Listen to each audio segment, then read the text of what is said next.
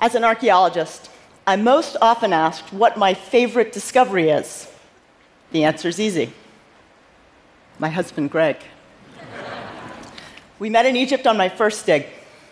It was my first lesson in finding unexpected, wonderful things. This began an incredible archaeological partnership. Years later, I proposed to him in front of our favorite pair statue of the Prince and Princess Rahotep and Nofret in the Cairo Museum dating to 4,600 years ago. I thought if I was going to ask Greg to spend the rest of his life with me, then I should ask him in front of two people who had pledged to be together for eternity. These symbols endure because when we look at them, we're looking at mirrors. They are powerful reminders that our common humanity has not changed. The thrill of archaeological discovery is as powerful as love because ancient history is the most seductive mistress imaginable. Many archaeologists have devoted their lives to unraveling the mysteries of the past under hot suns, in Arctic winds, and in dense rainforests. Many seek, some discover, all worship at the temple of possibility that one discovery might change history. On my first dig in Egypt, I worked at a site in the northeast Egyptian delta, at a site called Mendes, dating to 4,200 years ago in a cemetery. It's a picture of me, I'm just in my bliss. On the dig, surrounded by emerald green rice paddies, I discovered an intact pot. Flipping it over, I discovered a human thumbprint left by whoever made the vessel. For a moment, time stood still. I didn't know where I was. It was because at that moment I realized when we dig, we're digging for people, not things. Never are we so present as when we are in the midst of the great past. I can't tell you how many times I've stood in front of the pyramids of Giza and they leave me speechless. I feel like the luckiest person in the world. They are a monument to our human brilliance and everything that is possible. Many cannot process their brilliance as human, think that aliens built them. But this is ridiculous. All you need to do is get up close and personal and see the hidden hand of man in the chisel marks left by the tools that built them. The Great Pyramid of Giza was built one stone at a time with 2.3 million blocks with incredible bureaucratic efficiency. It is not the pyramids that stand the test of time, it is human ingenuity. That is our shared human brilliance. History may be cyclical, but we are singular. I love what I do because I learn that we haven't changed. I get to read about mother in law jokes from Mesopotamia from 3,500 years ago. I get to hear about neighbors cursing each other from 4,600 years ago in Egypt. And my absolute favorite, from 3,300 years ago in Luxor, an inscription that describes schoolboys who cut class to go drinking. Kids these days. I get to see the most incredible architecture, see stunning sculptures. I mean, this is basically a selfie in stone. And see that we've always rocked serious bling. And also, we've been posting on walls and obsessing about cats for thousands of years.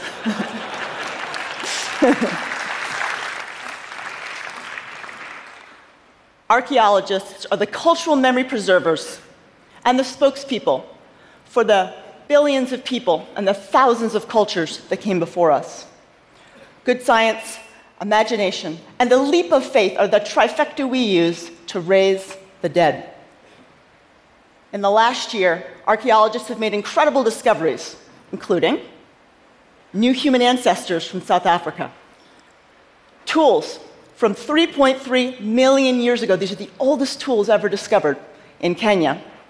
And this from a series of medical implements found from Blackbeard's ship from 1718. What you're looking at is a medical tool used to treat syphilis. Ouch! For each of these, there are thousands of other incredibly important discoveries made by my colleagues that do not make headlines. However, I believe that the most important thing we do as archaeologists is acknowledge that past people existed and lived lives worth learning about. Can you even imagine what the world would be like today if we acknowledged all human beings in this way? So, on a dig, we have a challenge. It often looks like this you can't see anything. Where are we going to start digging? This is from a site south of Cairo, so let's have a look from space. Again, you can't really see much. What you're looking at is a WorldView 3 satellite image, which has a 0.3 meter resolution. That's 10 inches. This means that you can zoom in from 400 miles in space and see your tablets. How do I know about this? It's because I'm a space archaeologist. Let me repeat that. I am a space archaeologist. This means, that, thank you. this means that I use satellite images and process them using algorithms and look at subtle differences in the light spectrum that indicate buried things under the ground that I get to go excavate and survey. And by the way, NASA has a space archaeology program, so it's a real job. so let's have a look again. Okay, again, we're back at the site just south of Cairo. You can't see anything. So keep your eye on the red rectangle. When we process the image using algorithms, think like a space based CAT scan, this is what you see. This rectilinear form is an ancient tomb that is previously unknown and unexcavated, and you all are the first people to see it in thousands of years.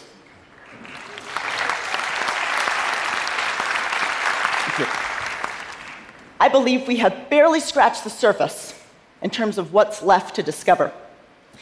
In the Egyptian Delta alone, we've excavated less than one one thousandth of 1% of the total volume of Egyptian sites.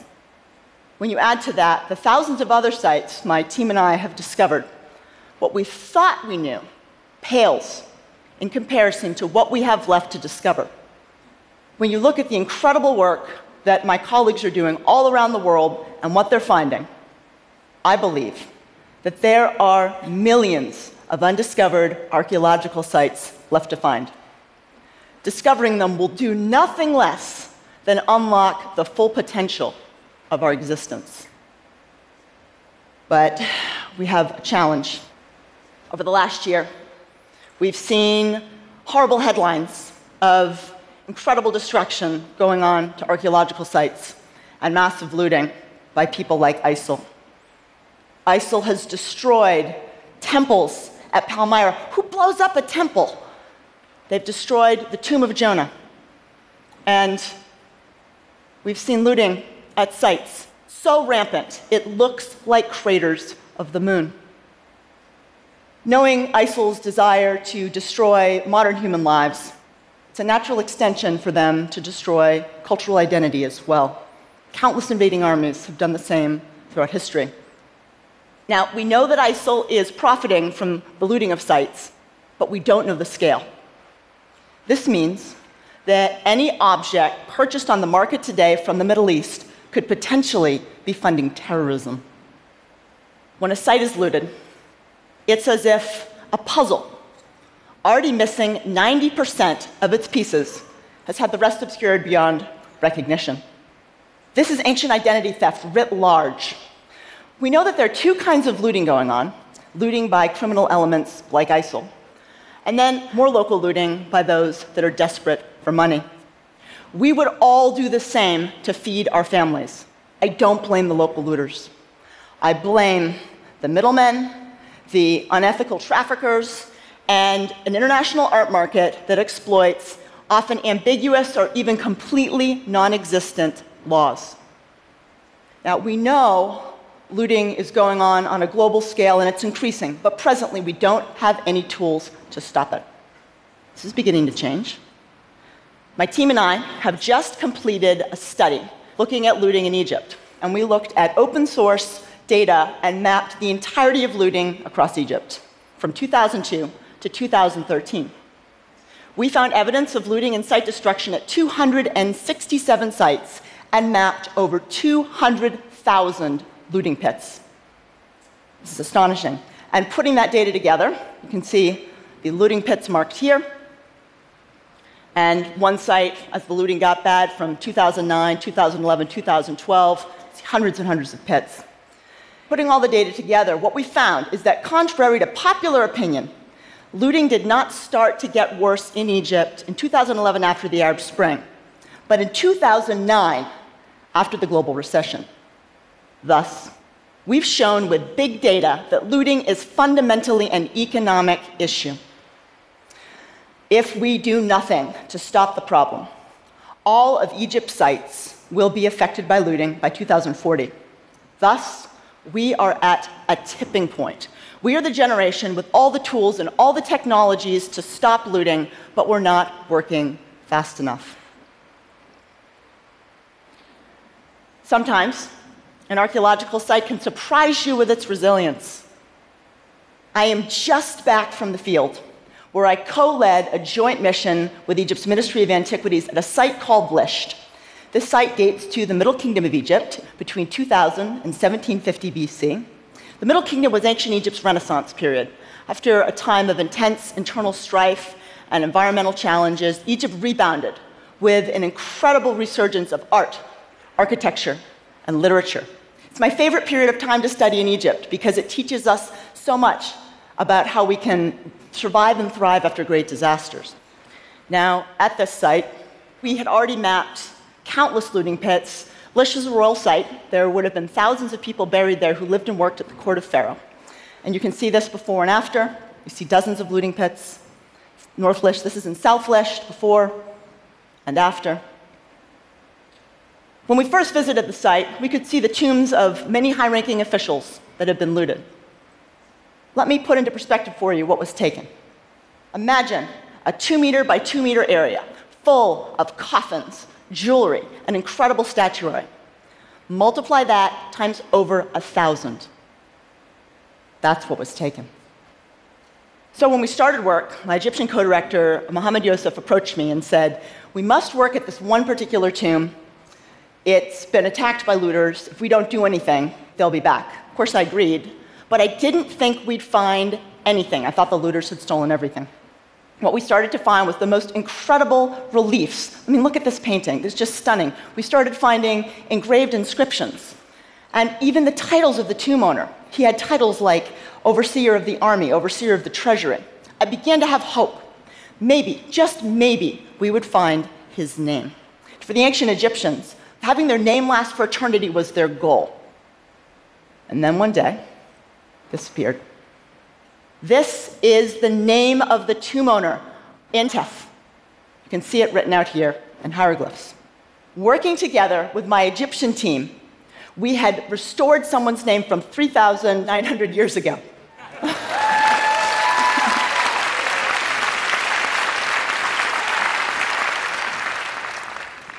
Working together with my Egyptian colleagues, we celebrated this moment of shared discovery. What we were doing together was right and true. We found this incredible false door, mostly intact. On it, we read about Intef and his inscriptions. You can actually even see him seated here. What I realized is that everything I had assumed about looted sites had been proven wrong. Every day on site, we worked together with 70 Egyptians as colleagues and friends. In the face of so much hatred and ignorance against those in the Middle East, every moment on site felt like a protest for peace. When you work with those that don't look like you, or think like you, or speak like you, your shared mission of archaeological discovery erases all superficial differences. What I learned this season is that archaeology isn't about what you find, it's about what you can prove possible. So sometimes when you travel, you end up finding long lost family, not those with whom you share genes, but a shared entry in the book of life. This is Omar Farouk, my brother. Omar is a Gufti from a village just north of Luxor called Guft. Guftis are part of a celebrated tradition in Egyptology. They help with digging and work crew organization. Omar is my COO and CFO. I simply couldn't do work without him. One day, many years ago, when I was a young graduate student and Omar was a young Gufti who couldn't speak much English, we learned, completely randomly, we were born on the same year, the same month, and the same day, six hours apart. Twins. Separated by an ocean, but forever connected, for ancient Egypt is our mother. I knew that we'd always work together, not in my brain, but in the part of your soul that knows that not everything can be explained. Ya Omar, Ya Habibi. أنا بحبك قوي على طول يا أخي. Omar, my brother, I will always love you. So, just before my first dig in Egypt, my mentor, very famous Egyptologist, Professor William Kelly Simpson, called me into his office. He handed me a check for $2,000 and said, This is to cover your expenses. Have a glorious adventure this summer. Someday, you will do this for someone else. Thus, my TED Prize wish is partial payback plus interest for a great human being's generosity and kindness. So, my wish. I wish for us to discover the millions of unknown archaeological sites around the world by creating a 21st century army of global explorers will find and protect the world's hidden heritage, which contains clues to humankind's collective resilience and creativity. Thank you.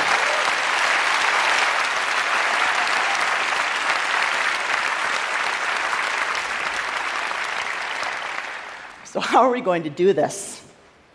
We are going to build, with the TED Prize money, an online crowdsource citizen science platform to allow anyone in the world to engage with discovering archaeological sites. There are only a couple hundred of us space archaeologists around the world.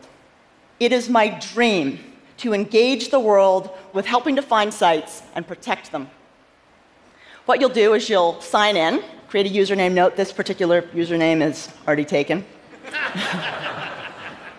you'll take a tutorial and you'll start work. I want to note at the outset that in no way will we be sharing GPS data or mapping data for sites. We want to treat them like human patient data and not reveal their locations.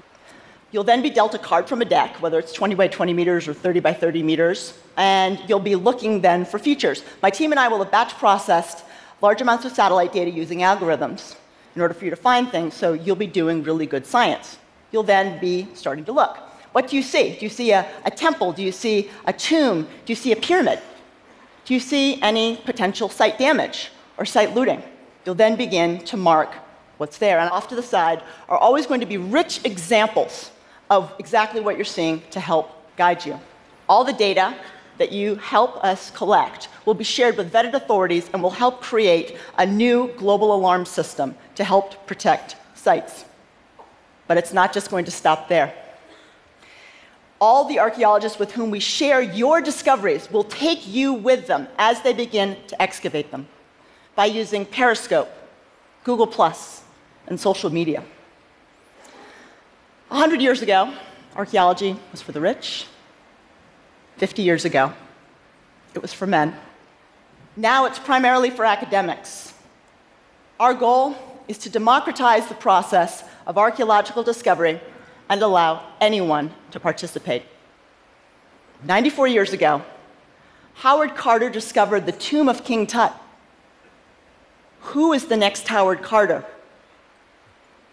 It might be you. By creating this platform, we will find the millions of places occupied by the billions of people that came before us. If we want to answer the big questions about who we are, and where we've come from. The answers to those questions do not lie in pyramids or palaces, but in the cities and villages of those that came before us. If we want to learn about the past, it's time we inverted the pyramids. Acknowledging that the past is worth saving means so much more. It means that we're worth saving too. And the greatest story ever told is the story of our shared human journey. But the only way that we're going to be able to write it is if we do it together. Come with me. Thank you.